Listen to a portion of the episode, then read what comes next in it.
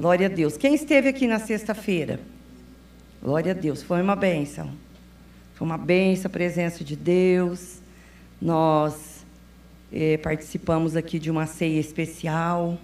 Lembramos nosso tempo de amargura, nosso tempo de lágrima, de sofrimento, o tempo em que nós amassamos barro no Egito para edificar né, as fortalezas do Egito, as pirâmides mas nós saímos do Egito.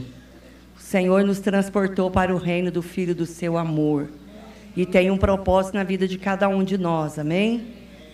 Sexta-feira foi o culto, então a celebração da Páscoa, foi a morte do Cordeiro, o Senhor se entregou, né, como houve no Egito, às três horas da tarde. Então o Senhor também na cruz, ele se entregou como sacrifício da tarde. E hoje é o domingo da ressurreição. Embora as pessoas do mundo estejam comemorando a Páscoa hoje, a Páscoa é peça, passagem. Então o anjo da morte passou por cima do Egito. E a casa onde havia a marca do sangue, o, o anjo da morte não entrou, não tocou nos primogênitos. Então a gente viu isso na sexta-feira. Hoje é a ressurreição do Senhor. Então nós comemoramos primícia. Por quê? Porque Jesus, ele é a primícia dentre os mortos. Então, Jesus ele foi o primeiro homem que esteve na Terra, teve uma vida de 100% divina, 100% humana. Ele morreu e ressuscitou. Então, Jesus está vivo. E ele está aqui em nosso meio. Amém? Irmãos, eu quero continuar falando que as festas, a igreja deveria comemorar pelo menos sete festas bíblicas por ano. E uma delas é a Páscoa, que a gente comemorou na sexta. Hoje, três dias depois, a ressurreição, que é a primícias. Daqui 50 dias é o culto de Pentecostes. Então, 50 Pentecostes, é Penta é 5. Né? Então, é chamado também a festa da colheita. Ou a festa das semanas, porque contaria sete, né? Sete semanas após a, a festa das primícias e depois aconteceria então a festa da colheita. Então, daqui 50 dias, a igreja deve, deverá comemorar a festa de Pentecostes, onde será entregue a colheita. Hoje não é entregue a colheita.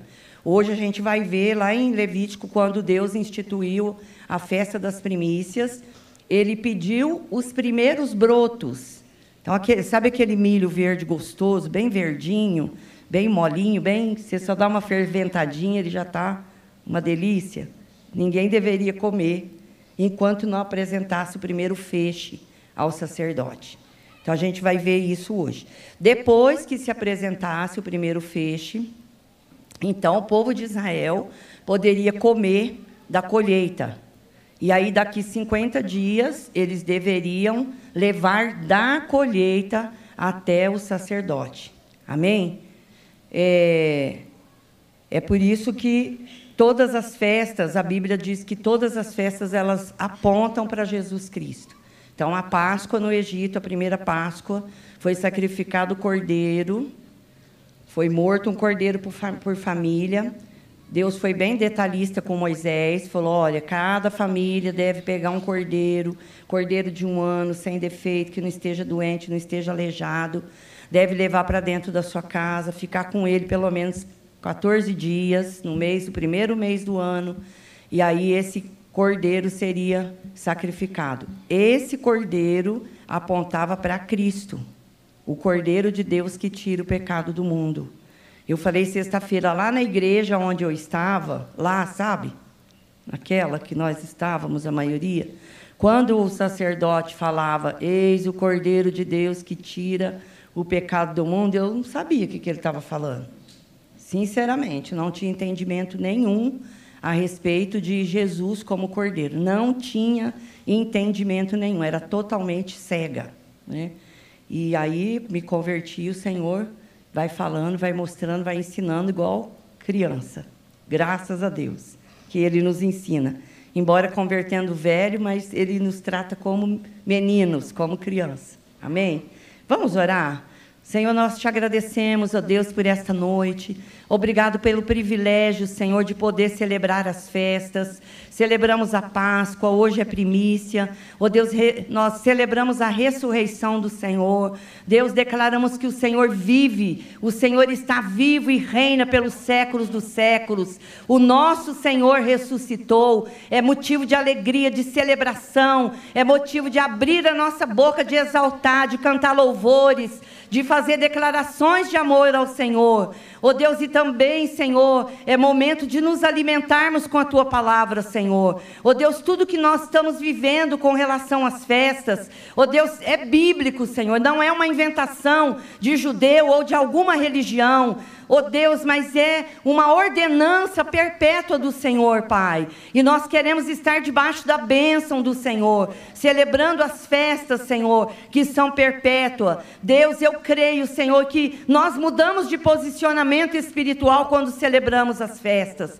Eu creio, Senhor, que há novas dimensões Assim como as pessoas que estão na podridão do pecado, a tua palavra diz que um abismo puxa o outro, um abismo puxa o outro, um abismo puxa o outro. Senhor, e quando a pessoa vê, ela já está num lamaçal, oh Deus, quase sem esperança, sem saída. Deus, mas existe também dimensões espirituais em Deus, lugares novos, Senhor, que nós podemos entrar e experimentar coisas novas, coisas grandes. São níveis, ó oh Deus, de, de responsabilidade, níveis de obediência, são níveis de conquista, são níveis de revelação, são níveis de unção, Senhor, de conhecimento, de sabedoria, ó oh Deus, de, de saber das coisas escondidas, trazendo à luz aquilo que antes, na dimensão passada, nós não tínhamos conhecimento, Senhor. E é isso que nós queremos como igreja. Ó oh Deus, queremos que haja uma movimentação no mundo espiritual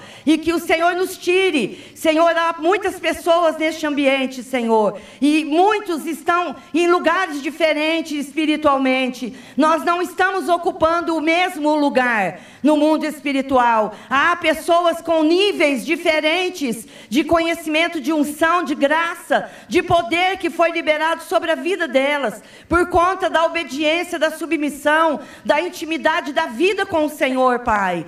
Mas há uma movimentação que o Senhor quer fazer na vida do novo convertido, aquele que talvez tenha chegado aqui agora há alguns dias e que não tem entendimento. Quem sabe nesta noite o Senhor está abrindo o portal da, da obediência, Senhor, para que pessoas saiam do nível da rebeldia, do nível da desobediência e entre pelo portal da obediência hoje e comece a receber as bênçãos da obediência, Senhor. Deus, há muitos portais a serem abertos e nós clamamos, Senhor, através das festas, que eles se abram, que eles se abram, que eles se abram, Senhor, e que nós, igreja, possamos discernir e entrar nesses lugares, Senhor, para conquistar aquilo que o Senhor tem para nós. Amém, irmãos? Porque Deus ele não abre lugares novos, dimensões novas, apenas por abrir. É porque há um propósito no coração dele. Ele quer nos mudar, ele quer nos tirar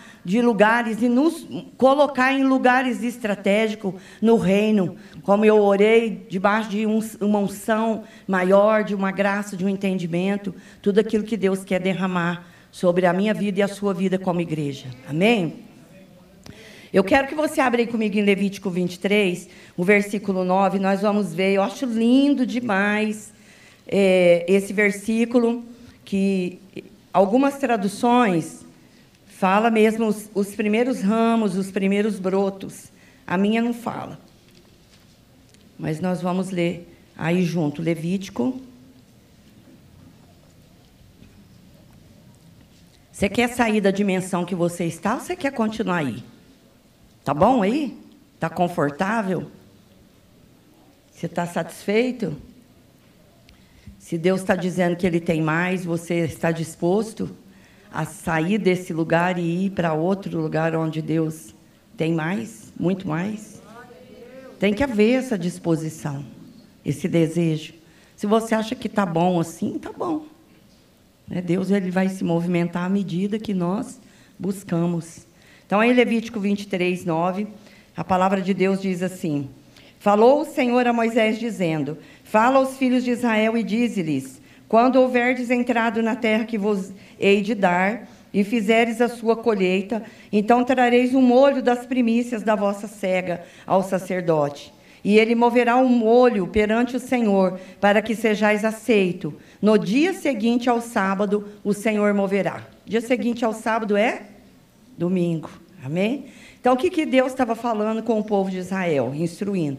Vocês pegam um molho, talvez um punhado como esse, um pouco mais, um feixe, né, da, ainda do trigo, ainda do, do milho, das plantações, ainda verdinha, como eu falei, ainda brotos, ainda não era aquele, aquele fruto maduro que estava pronto, preparado, mas eram os primeiros grãos, os primeiros ramos, os primeiros brotos. Então eles pegavam aquele molho e levavam perante o Senhor. E o que, que acontecia? Através deles dar é, os primeiros brotos, eles tinham a promessa de uma colheita abundante.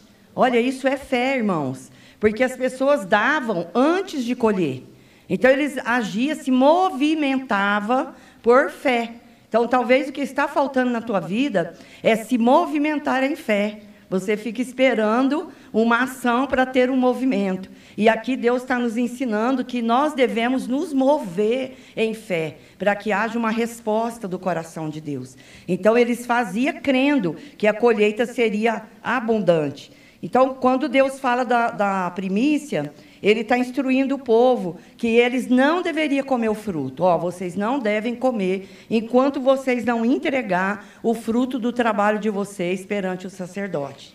E aí mesmo em Levítico, né, o capítulo 23, aí no versículo 10 que nós lemos, Deus pedindo, né, fala aos filhos de Israel e diz-lhes: quando houverdes entrado na terra que vos hei de dar e fizerdes a sua colheita, não é, então trareis o molho das primícias, os primeiros, o melhor. Né? E lá no versículo 14, pula lá. E não comereis nem pão, nem trigo tostado, nem espigas verdes, até aquele mesmo dia em que trouxeres a oferta ao vosso Deus. Estatuto perpétuo é por vossas gerações, em todas as vossas habitações. Eu imagino que os, os agricultores da época era, era muita agricultura, não existia as fábricas, as indústrias como hoje. Então a maioria eram os agricultores. Imagina ele passava pela, pela plantação e via o, o trigo e a, dava até água na boca. Ai, vamos apanhar um punhado de trigo e vamos né, saborear um trigo tostado. Mas Deus disse: não. Primeiro vocês traz para mim depois vocês comem. Então, havia essa ordenança da parte do Senhor. Então, quando os primeiros frutos eles eram levados, aqueles feixes eram entregues, é, toda a plantação estava sendo consagrada ao Senhor. Então, quando o, o, a primícia era entregue, consequentemente, toda a colheita estava sendo consagrada diante do Senhor. Então, lá em Romanos 11, 6, eu quero que você abra lá comigo. Romanos 11, 6.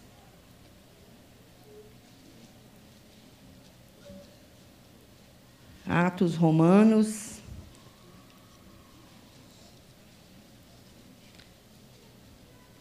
Romanos, não, desculpa, gente, é Romanos 11. Romanos 11, 16. 11, 16. Diz assim, ó: E se as primícias são santas, também a massa o é. Se a raiz é santa, também os ramos o são.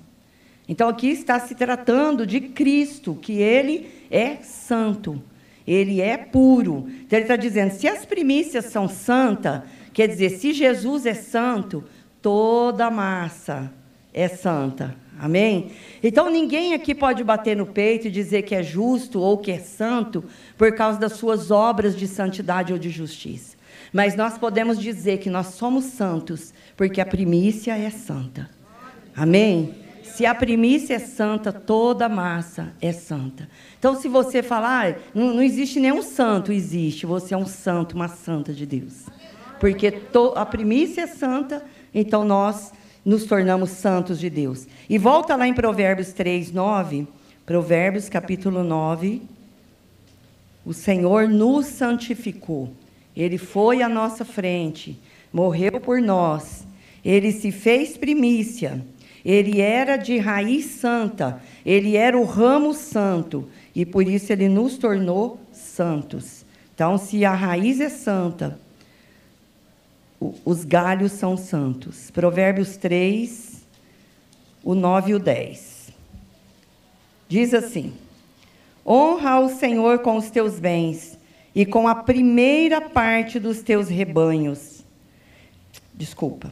E com a primeira parte dos, de todos os teus ganhos, e se encherão os teus celeiros, e transbordarão de vinho os teus lagares. Então, aqui, o, o escritor de Provérbios, Salomão, ele está instruindo a, o povo a levar o primeiro, a levar o melhor, a levar a primazia para o Senhor. O que, que, que a gente aprende aqui?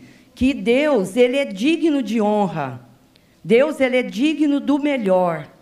Né? Então, nós devemos entregar ao Senhor aquilo que é o nosso melhor, aquilo que é o nosso primeiro, aquilo que é a primazia.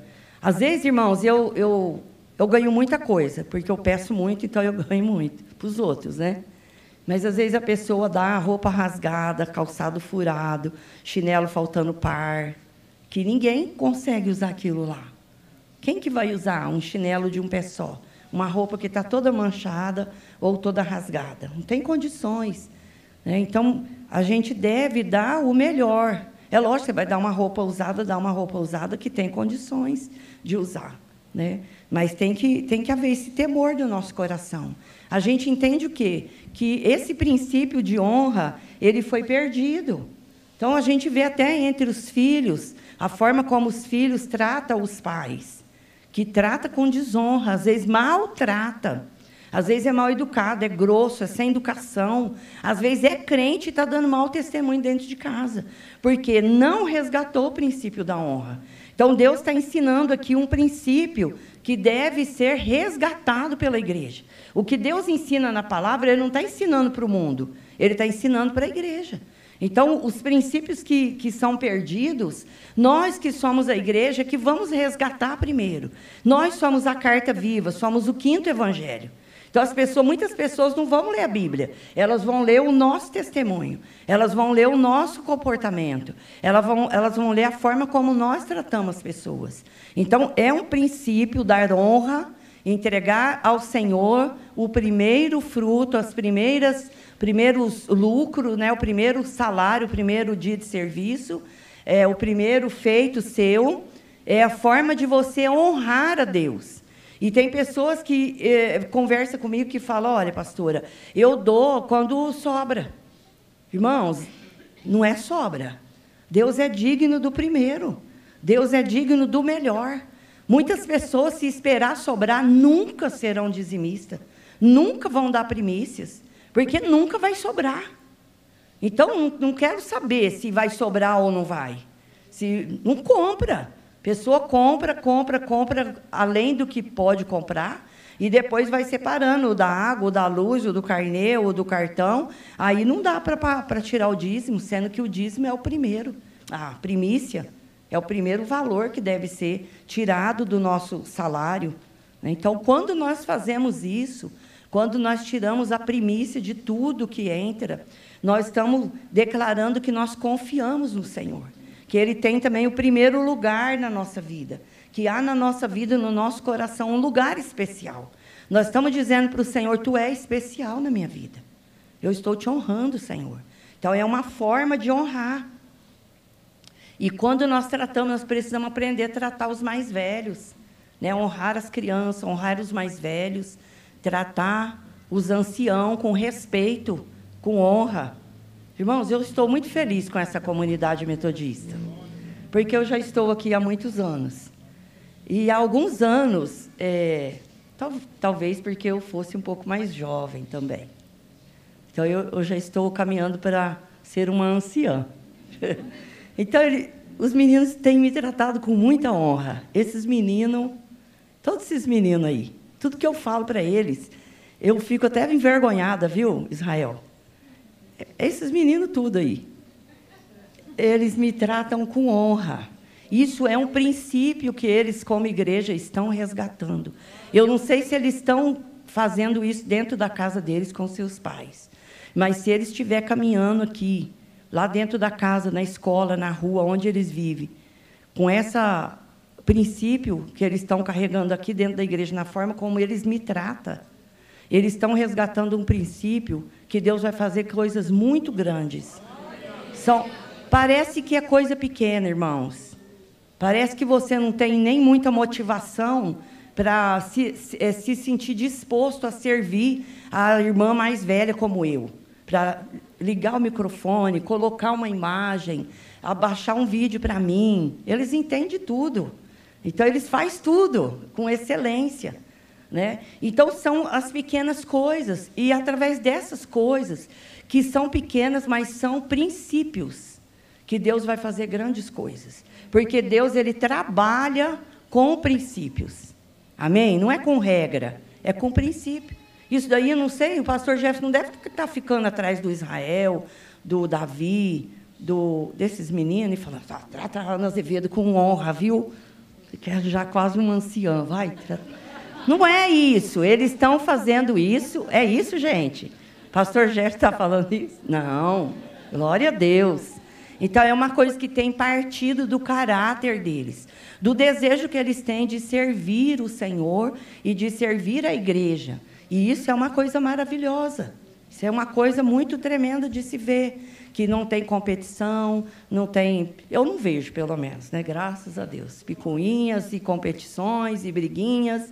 Estou vendo uns meninos maduros, cheios do Espírito Santo, que estão trabalhando e honrando a, a, as pessoas. É isso que eu tenho visto na vida de vocês. Amém? Isso é muito bom. Vocês estão demonstrando né, que os mais velhos são especiais, estão honrando pastores, pessoas mais velhas, fazendo o melhor no trabalho de vocês, que é um trabalho necessário. Então, a, a primícia ela é a primeira parte, ela é o primeiro lugar, ela é os primeiros frutos. Pode ser também a primeira parte da nossa renda. Depois, se você não entende muito bem, procura seu líder, sua líder, que a pessoa vai te explicar direitinho. Tem no envelope do dízimo também. Tem gente que pega o envelope e não entende nada. Mas pede explicação para o seu líder, que ele tem a obrigação de te ensinar. Então, nós precisamos resgatar isso. Né? Outra coisa que é também a, a honra, ela também é acompanhada de um reconhecimento. Então, quando nós honramos alguém, seja o nosso esposo, quantas esposas aqui que estão dispostas a honrar os seus esposos? Então, gente, tem mulher que não gosta que eu falo, viu? Tem mulher que fala, ixi, ele não merece. Não merece mesmo. Quem merece a salvação aqui? Ninguém merece. Tudo que nós recebemos de Deus é pela graça, é um favor imerecido. Amém? Mas o princípio de, de, de honra tem que, tem que ser estabelecido no coração das mulheres. Porque as mulheres, elas têm que honrar os seus maridos. Porque eles são o sacerdote, a autoridade sobre a vida delas. Eu tive dificuldade para honrar o meu marido. Porque, ah, é honrar o Zé Mário? E eu tentei convencer Deus que não precisava. Né? Deus, para que eu vou honrar ele? Olha, ele já fez isso, já bebeu, já xingou, já não sei o quê, já me maltratou. Vou honrar nada. E Deus, assim, ó, quando ele quer ensinar, você vai ler um livro, Deus fala, ah, não é possível, esse livro não tinha nada a ver. Está falando de honrar marido aqui. Aí você vai conversar com alguém, fala sobre isso. Você vai orar, Deus fala sobre isso. Aí você vai conversar com é tudo Deus falando, você tem que honrar seu marido. Aí a gente se rende, fala, tá bom, Deus. O que, que é esse negócio, então? O que, que é honrar? É uma palavra que eu nem sei se está no dicionário, mas foi o que Deus falou para mim. Tratá-lo de uma forma especial. Olha, então quando ele chegar em casa. Não chegou qualquer um, né? Olha, ele chegou. Então chegou meu marido, queridão, bonitão. O que, que você quer? Uma água fria, um cafezinho? Vou lavar seus pés. Eita, eita. Isso, irmãos, é um mundo que a gente vive podre. Um mundo contaminado. Que diz que a mulher não é boba. Você não é boba, não. Você é inteligente se você honrar. Você é sábia se você estabelecer princípios. Porque tudo que você estabelecer princípio tem bênção para a sua vida. Tudo. Tudo que você obedece estabelece vai vir bênção na tua vida. Às vezes no começo não é fácil. Eu sei que isso não é pregação para casais, mas o Espírito Santo me lembrou que eu, tava, eu estava ensinando uma irmã que ela falou: Ah, eu faço agora gororoba e põe lá. Eu falei, irmã, não é assim. Ah, mas eu faço pelo menos. Eu falei, não, irmã, mas você tem que fazer o melhor e falar para ele. Por exemplo, o Zé Mário gosta, é uma coisa boba. Pé de porco, orelha de porco no feijão. Ele ama essas coisas, aquele feijão gordo. Com linguiça, calabresa, aquelas coisas gordas, né? Então eu faço, mas eu não faço e solto a gororoba lá. Porque também não é gororoba, é coisa boa, né, Zé Mário? Eu faço coisa gostosa. Eu capricho. E, e outra coisa, que às vezes as mulheres têm dificuldade para fazer. Elas pegar o que elas fez, seja o feijão gordo, e falar, querido, eu fiz para você. É tão simples. É igual o marido aparecer em casa com uma alguma coisa gostosa, uma rosca recheada, um, sei lá, um doce, um pudim, uma coisa bonita. E ele vai comer e os filhos vão, mas ele chega com aquela coisa bonita, apresentável, gostosa. Ele entrega para ela e fala: Trouxe para você, amor. Ele está honrando ela, ele vai comer, vai desfrutar. E mais no coração dela, ela vai receber uma mensagem. Ela vai, hora que ela vai pegar aquela vasilha, toda hora que ela olha na geladeira, ela vai falar: Ele trouxe para mim. Talvez ela nem comeu, mas é no coração dela. Ele trouxe para mim, ele trouxe para mim. E a mesma coisa vai acontecer quando ele colocar aquele feijão com aquela calabresa no prato. Ela fez para mim. Ela está comendo também, mas no coração dele, ele está recebendo. Ela fez para mim. Amém? Então, isso é, são coisas tão simples que a gente fica resistindo. E às vezes uma coisa tão simples que você faz faz tanta diferença no casamento, no relacionamento, naquele dia. É que talvez seja um dia que não, não esteja muito bom, ter um dia mal. E aí você tem uma atitude de amor, de carinho, de humildade, de serviço, de honra. E aí você vai ver o resultado logo após isso. Amém? Então é, é necessário. E é necessário haver um reconhecimento. Eu falo, eu já, irmãs, eu já falei para a irmã assim, ó. As irmãs perguntam assim, mas e quando ele não tem nada de bom? Eu falo, gente, não é possível. Gente, não existe um filho de Deus que não tem nada de bom. Alguma coisa de bom esse homem tem, não é possível. Por que, que você casou com ele? Você não viu nada e casou? Então, reconheça o que ele tem de bom. Ele é um cara trabalhador, é honesto, paga as contas, cuida bem dos filhos, é pontual é fiel a Deus, sei lá, ele tem alguma coisa de bom, não sei o que, que é. Mas foi o que te atraiu, sei lá o que, que pode ser. Então tem que haver um reconhecimento no nosso coração. O princípio da honra, ele nos ensina a ter um coração que reconhece. E um coração. Está muito quieto? Tem nem glória a Deus. E tem que acontecer também, irmãos, a gratidão. A gente tem que ter um coração grato. É lógico que tem muitas coisas na nossa vida que a gente quer mudança, quer que transforma, quer que muda, quer que faz. Mas a gente não pode ficar só olhando para o que a gente não tem. A gente tem que aprender a olhar por aquilo que a gente tem e dar graças. E ter um coração grato. As pessoas vão reclamar quando você fazer alguma coisa por elas e elas forem ingratas. É a pior coisa que acontece. É quando as pessoas são ingratas com a gente, não é? O coração da gente fica triste. Aquela pessoa vai embora, bate a porta na cara, sabe, totalmente ingrata. Então isso entristece. Então o coração de Deus, como pai, ele se entristece quando a igreja, quando os filhos, eles não têm atitude de gratidão. Então a gente tem que ter. E aí Levítico, volta lá em Levítico 23, lá onde a gente estava, que é outra coisa que a gente aprende com as primícias, é o, o princípio do dar, né? É o princípio de nos lembrar dos necessitados.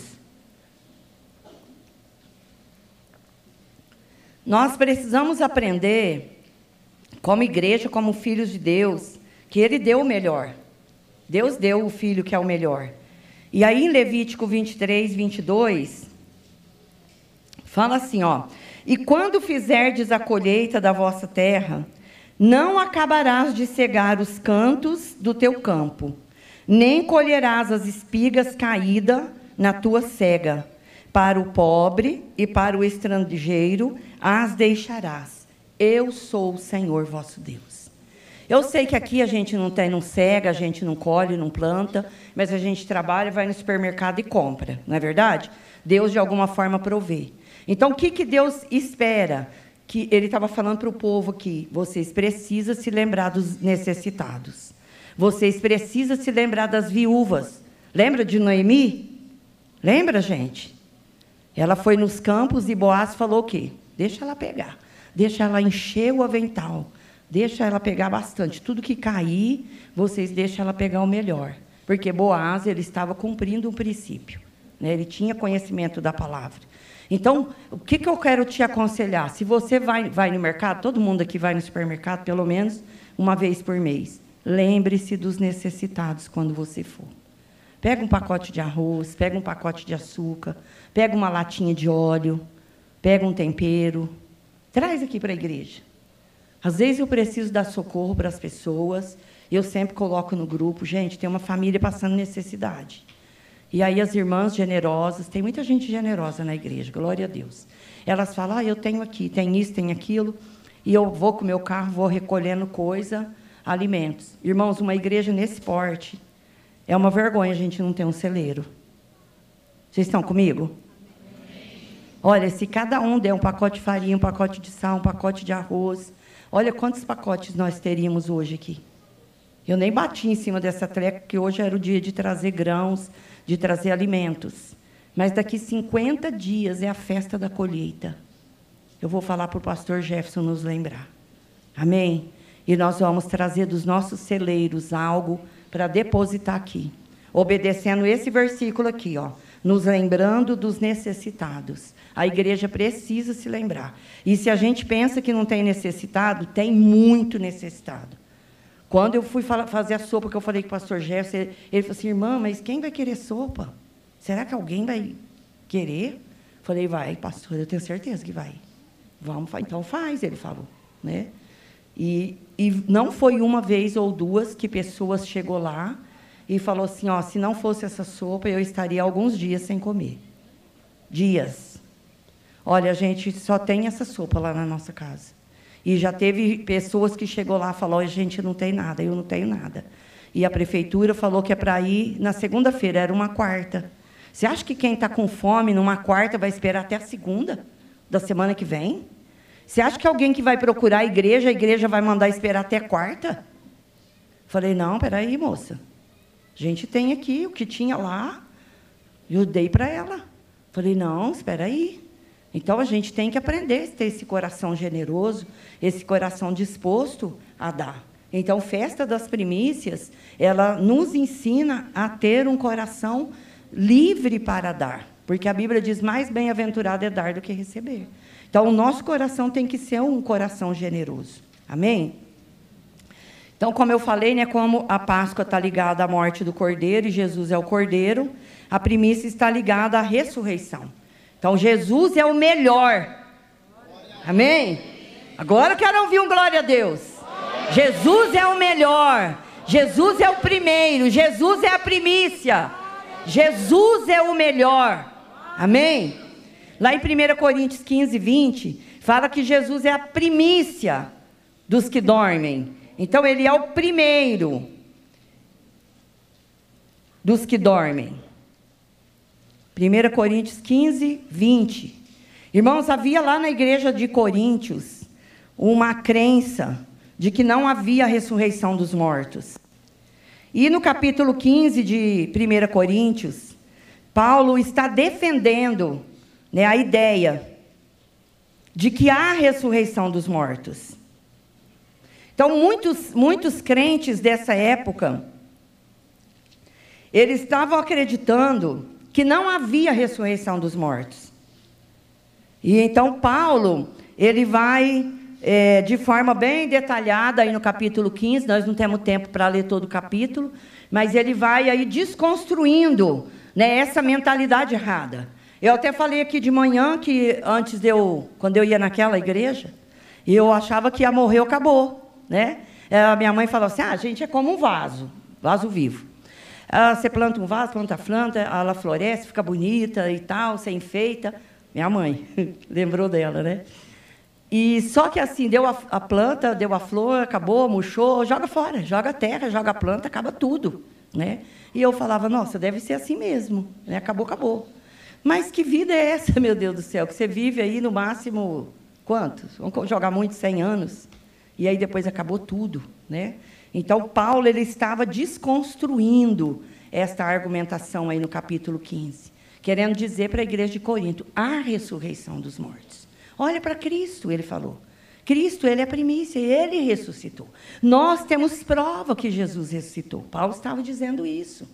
Nós temos testemunha, nós somos prova de que Cristo não está morto, ele ressuscitou. Amém? Vamos lá, 1 Coríntios 15, 20, né? Diz assim: Mas de fato, Cristo ressuscitou dentre os mortos e foi feito as primícias dos que dormem. Então, o que, que, quer dizer? Né? Que Paulo ele usa essa linguagem, que é uma linguagem do Velho Testamento, que é a instituição da, das primícias, para lembrar né, que Jesus é uma, uma pequena parte da colheita. Ele é aquele feixe que nós falamos, que está lá em Levítico. Então, ele foi entregue né, para que eh, depois dele viesse a colheita. E a gente sabe lá em, em Atos, né, Atos 2, na descida do Espírito Santo, que foi a primeira colheita que aconteceu. Foi uma colheita boa. Então começou a colheita ali, em Pentecostes, quando o Espírito Santo foi derramado. E ali, quando foi entregue a colheita, que eram os primeiros cristãos que vieram após Cristo, então veio fogo do céu. A Bíblia fala que viram línguas repartidas como fogo, que repousava sobre cada um deles. O que quer dizer isso? É o fogo de Deus que veio receber os, os primeir, a primeira colheita, né? As primeiras, os primeiros é, frutos, né? Depois de Cristo. E a colheita continua. Amém? Nós somos a continuação da colheita. Diga para o teu irmão, você é colheita. Você é parte da colheita. Amém? Nós somos a colheita do Senhor. E quando Paulo cita aí as primícias dos que dormem, está aplicando a Cristo. Ele estava é, mostrando que Jesus era como feixe, aquele feixinho da primícia, né? Cristo representa, através da sua morte e ressurreição, todos os que vão morrer e ressuscitar pelo poder de Deus. Então, todos aqueles que morreram em Cristo ressuscitarão e vão se encontrar com o Senhor. Então, Jesus ele é o modelo do que vai acontecer comigo e com você. Jesus ele foi na frente, ele foi é, como exemplo para nós. Então nós precisamos crer. Tem pessoa que fala: Você tem medo de morrer? Hoje de manhã um levantou a mão ali e falou: ah, Eu tenho. Né? Porque é uma coisa desconhecida, é um fato desconhecido para aquele que não conhece a palavra de Deus. Mas nós que conhecemos a palavra e confiamos que ela é a verdade, nós temos uma esperança. Eu falei, esses últimos anos nós perdemos muita gente. E o que nos fortaleceu foi o fato de saber que nós vamos encontrar com os nossos irmãos que partiram na nossa frente. Aconteceu que primeiro a senha deles foi chamada. Então Deus chamou a senha, Deus chamou o nome e eles partiram para a glória. Mas nós temos uma esperança que nós nos encontraremos com eles e em um novo corpo e haverá toda a eternidade para viver junto com esses amados que morreram no Senhor. Amém? Então haverá um dia que nós nos encontraremos. Então nós aprendemos pelos ensinamentos de Paulo, por tudo que ele descortina aqui nesse capítulo 15, que a morte não é o fim. Amém? A morte não é o fim. E aí, 1 Coríntios 15, 22, deixa eu ver o que eu marquei aqui. Fala assim, ó, porque assim como todos morreram em Adão, assim também todos serão vivificados em Cristo. Então a gente acredita com tanta facilidade que através de Adão entrou o pecado no mundo, não é? Todo mundo acredita que através de Adão entrou o pecado no mundo. Mas as pessoas têm dificuldade que, de crer que através de Cristo veio a ressurreição e a vida eterna. Então, da mesma forma que você crê que você se tornou pecador por causa de Adão, nós também precisamos crer que nós ressuscitaremos e nos tornamos santos por causa do sacrifício de Cristo. Então precisa haver isso no nosso coração, essa segurança, essa certeza de que nós ressuscitaremos. Amém? Nós somos pecadores e somos vencedores. Diga assim comigo: quem dorme, acorda. Amém? Então os que dormem vão acordar. E se nós dormimos no Senhor, nós também vamos acordar. Então Paulo estava dizendo o quê? Que a morte não é o fim. Como eles estão pregando para vocês. Ó, oh, Coríntios, cuidados, que o que estão falando não é verdade. A verdade é que a morte não é o fim. Nós vamos nos encontrar com o Senhor. Nós ressuscitaremos. Olha, a morte é uma realidade, gente. Mas ela não é o fim. Ela é, ela é um fato momentâneo. Ela vai acontecer. Assim como quem dorme é acordado. Às vezes a gente vai no velório ou vai na casa de alguém a gente vai no velório, a pessoa está morta dormindo. Quantas pessoas que a gente já viu falar, nossa, fulano, fulana estava tão bonito, parecia que estava dormindo. Nossa, fulano estava com um semblante lindo, parecia que estava dormindo. Então, se a pessoa ela está dormindo, ela vai acordar. Então, os que dormem, acorda. Se não tem ressurreição, irmãos, a vida não tem sentido. Não tem um sentido profundo. Porque morreu, acabou. Deus criou você para viver aí alguns anos e depois acabou. Aí, 1 Coríntios 15, 32, fala assim: Se como por um homem combatia em Éfeso contra as, férias, as feras, que me aproveita isso se os mortos não ressuscitam? Disse, mas olha, eu, eu enfrentei feras, naufrágio, fui espancado, passei fome, sede, fui preso. E, e aí acabou? E aí não tem, acabou, a vida acabou? Então o Paulo falou: não, gente, não, não é assim. Não, não é assim de jeito nenhum. Né? Quer dizer, eu combati o combate. Eu guardei a fé, eu enfrentei feras, eu enfrentei açoites, eu enfrentei naufrágio, fome, sede, frio. Mas não é. Não, não acabou, não morreu, acabou, não. Há uma nova vida em Deus que me aguarda, uma vida eterna. Amém? É, então, ah, o, que, o que nós aprendemos com a festa das primícias, recapitulando aí, é honrar a Deus, é nos lembrar dos necessitados, porque tem muito necessitado, muita gente que necessita de comida, de leite, de roupa, de calçado, de tudo que você pensar. E talvez você tenha lá uma blusa, um vestido, um calçado, está lá enchendo seu guarda-roupa e você fica com dó de trazer. Tem gente que diz que está esperando emagrecer e não emagrece e não traz. Então, olha, se o pastor Jefferson permitir a gente fazer o culto de Pentecostes, irmãs, nós vamos fazer uma, uma limpeza no nosso guarda-roupa, em nome de Jesus. Vamos, lá naquela coisa de sapato que você tem, cheio, e no armário que tem coisa que talvez está até criando, como fala, carunchinho. Gente, não deixa nascer caruncho no fubá, nem no macarrão, não deixa vencer. Ah, tem gente precisando, você precisa saber disso. Nós precisamos despertar, nós precisamos ter um celeiro completo aqui da igreja, gente. Nós não podemos ficar correndo atrás de uma lata de leite, uma caixa de leite, quando tem uma criança necessitada. Eu falei de manhã, um dia uma irmã me ligou, falou para mim, pastora, eu visitei uma moça hoje, ela anda demais em Brodowski, ela está toda contando informação para mim. e me fala, ai, pastora, pelo amor de Deus, me ajuda, né? Ela falou assim: ah, eu fui na casa de uma mulher hoje, a mulher tem quatro crianças. E a, a criança mais pequenininha estava com uma mamadeira de leite segurando lá com as duas mãozinhas, né? E o outro estava doido para a pequenininha deixar para ele poder pegar o restinho de leite que ia sobrar. E é lógico o pequenininho não ia sortar, porque sabia que o maiorzinho ia pegar.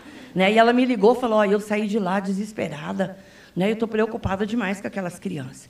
E aí, naquele mesmo dia, eu consegui caixa de leite, consegui as coisas, fui lá, pus no porta-mala, levei, né? E as crianças ficaram todas felizes. Mas isso acontece, irmãos. Então a gente precisa. Compra uma caixinha de leite, já pensou? Nós estamos aqui umas quantas pessoas, será? Umas 300? Se cada um falar, vou levar uma caixinha de leite, são, se tiver 300 pessoas, 300 caixinhas. Quantas crianças vai matar a fome com esse leite que você vai doar? Amém? Então, outra coisa que a gente precisa saber é que a gente é parte da colheita e que a colheita maior ainda virá. Amém? A Bíblia fala que nós precisamos comemorar ah, pelo menos sete festas a igreja deveria comemorar.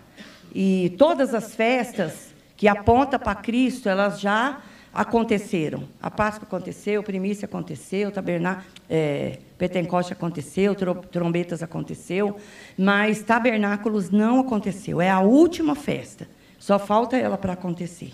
E você está preparada? Para subir com o Senhor?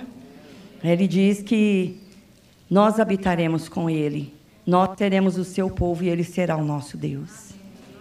E Ele ficará conosco para sempre e não haverá mais morte, nem choro e nem dor, porque já as primeiras coisas se passaram. Amém? Nós vamos morar na Nova Jerusalém, porque nós já somos parte da colheita. E nós estamos aguardando a maior colheita de todos os tempos. Porque antes de Pentecostes haverá a maior colheita de todos os tempos. E eu falei para o Senhor: eu quero ser ceifeiro desta colheita. Eu quero trabalhar para ver acontecer a maior colheita de todos os tempos. E nós precisamos saber também que haverá a ressurreição dos mortos. E para acabar, irmãos, o Éder Gregório, o apóstolo, ele mandou uma palavra no grupo e ele diz que todo mês nós ofertamos, dizimamos, entregamos nossas primícias.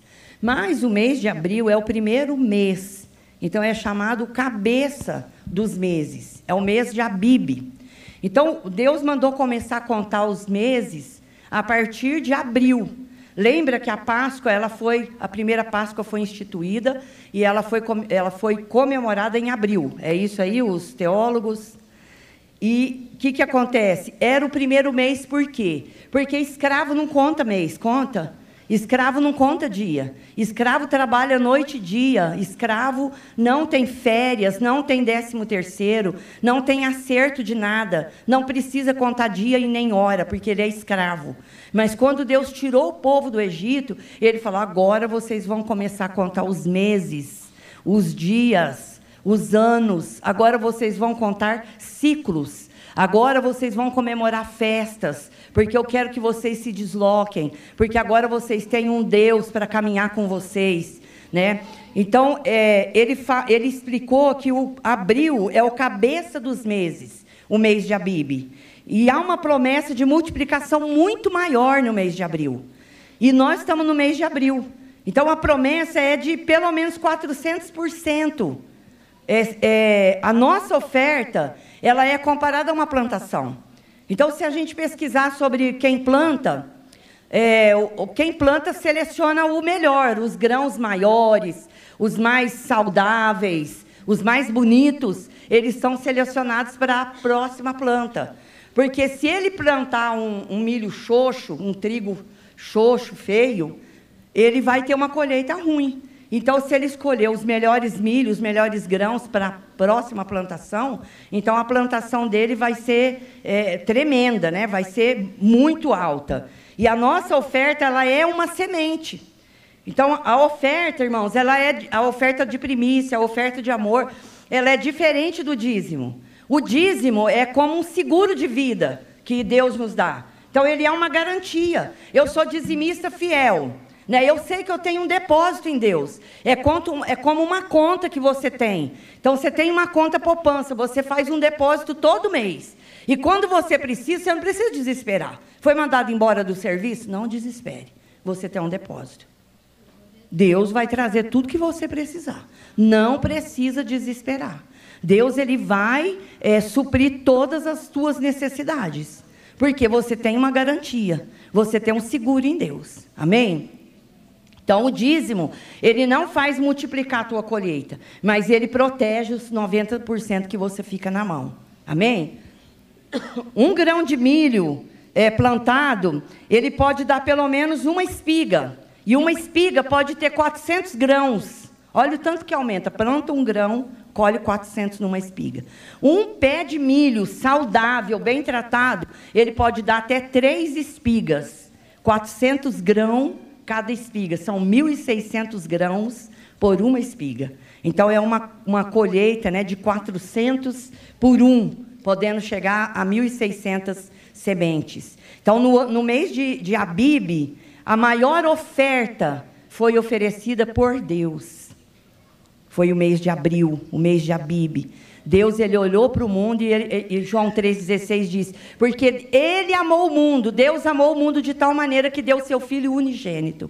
Então Deus foi lá no céu e pegou o melhor. O melhor não eram os querubins, não eram os anjos, não eram os serafins. O melhor era o filho dele, Jesus Cristo. E ele deu o melhor. E quando Jesus se entrega ali na cruz, ele escolheu estar ali, ele se entregou e ele quando ele entrega a vida dele, ele diz: Está consumado. Tetelestai. Está consumado. Então Deus plantou um filho. Quantos filhos ele tem? Quantos filhos ele tem aqui hoje? Ele plantou um. E quantos ele tem só aqui nesse ambiente? E quantos ele tem por todo o planeta Terra?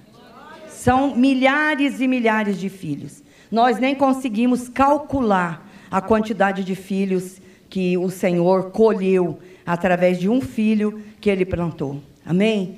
Então, que o Senhor possa, através da festa das primícias, nos despertar para esses princípios que eu coloquei aqui. Que o Senhor possa levar a igreja a viver nessa dimensão, de ser livre para dar, aprendendo com o Senhor, seu Deus, o seu Pai. Amém? Que foi livre para dar o melhor. E que nós possamos também entregar dar o nosso melhor. Amém? Que você possa ficar com essa palavra no seu coração, guardar essa palavra. Se você ainda não oferta primícias, procure o seu líder e comece, faça um propósito com o Senhor e não tenha medo de dar, porque se Deus pede, é porque Ele quer te dar. E Deus quer dar muito para esse povo. Amém? Deus é fiel. Eu quero chamar o pastor Lila, que ele vai nos abençoar com a bênção de Arão. A bênção de Arão não é a bênção do judeu. Né, Lila? Pessoa encanada, ah, agora estão de talit, estão de chofar, agora vai judaizar. Não vai. Amém? Nós somos de Cristo. Jesus era judeu. E se ele fosse italiano, a gente ia comer mais macarrão e mais pizza e ensinar o povo. e ia usar as roupas que os italianos gostam.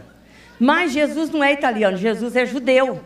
Então eu amo a língua judaica, eu amo. Eu, eu tenho a impressão, quando eu escuto a, a, essa língua hebraica, que tem uma unção, sabe, que é liberada sobre a nossa vida. É uma coisa tremenda que Deus libera sobre nós. Então nós precisamos, Jesus era judeu. Que barreira é essa que nós temos com o judeu? Eles são a primícia. Deus os ama. Ai de nós se não fosse eles. Eles é a árvore. E nós somos os ramos, fomos enxertados. Amém? Então nós precisamos amar o povo judeu. Precisamos respeitar e honrar os judeus. E precisamos aprender muito com eles. Amém? Tem muito segredo dentro do, da, da, das ações deles, dos hábitos, que estão na palavra, mas nós não entendemos porque não somos judeus. E aí a gente fica com essa barreira, né? Ah, mas isso é coisa de judeu. Ué, Jesus é descendente dele. Aprenda com eles. Amém? Tá pronto, pastor William? Amém. Fique à vontade. Eu passo para você agora, meu Glória a Deus. Eu respeito você, viu? Amém. Essa aqui é minha. Ele é um dos que me honra, eu tenho até vergonha. Essa aqui é minha pastora linda. Vamos ficar de pé?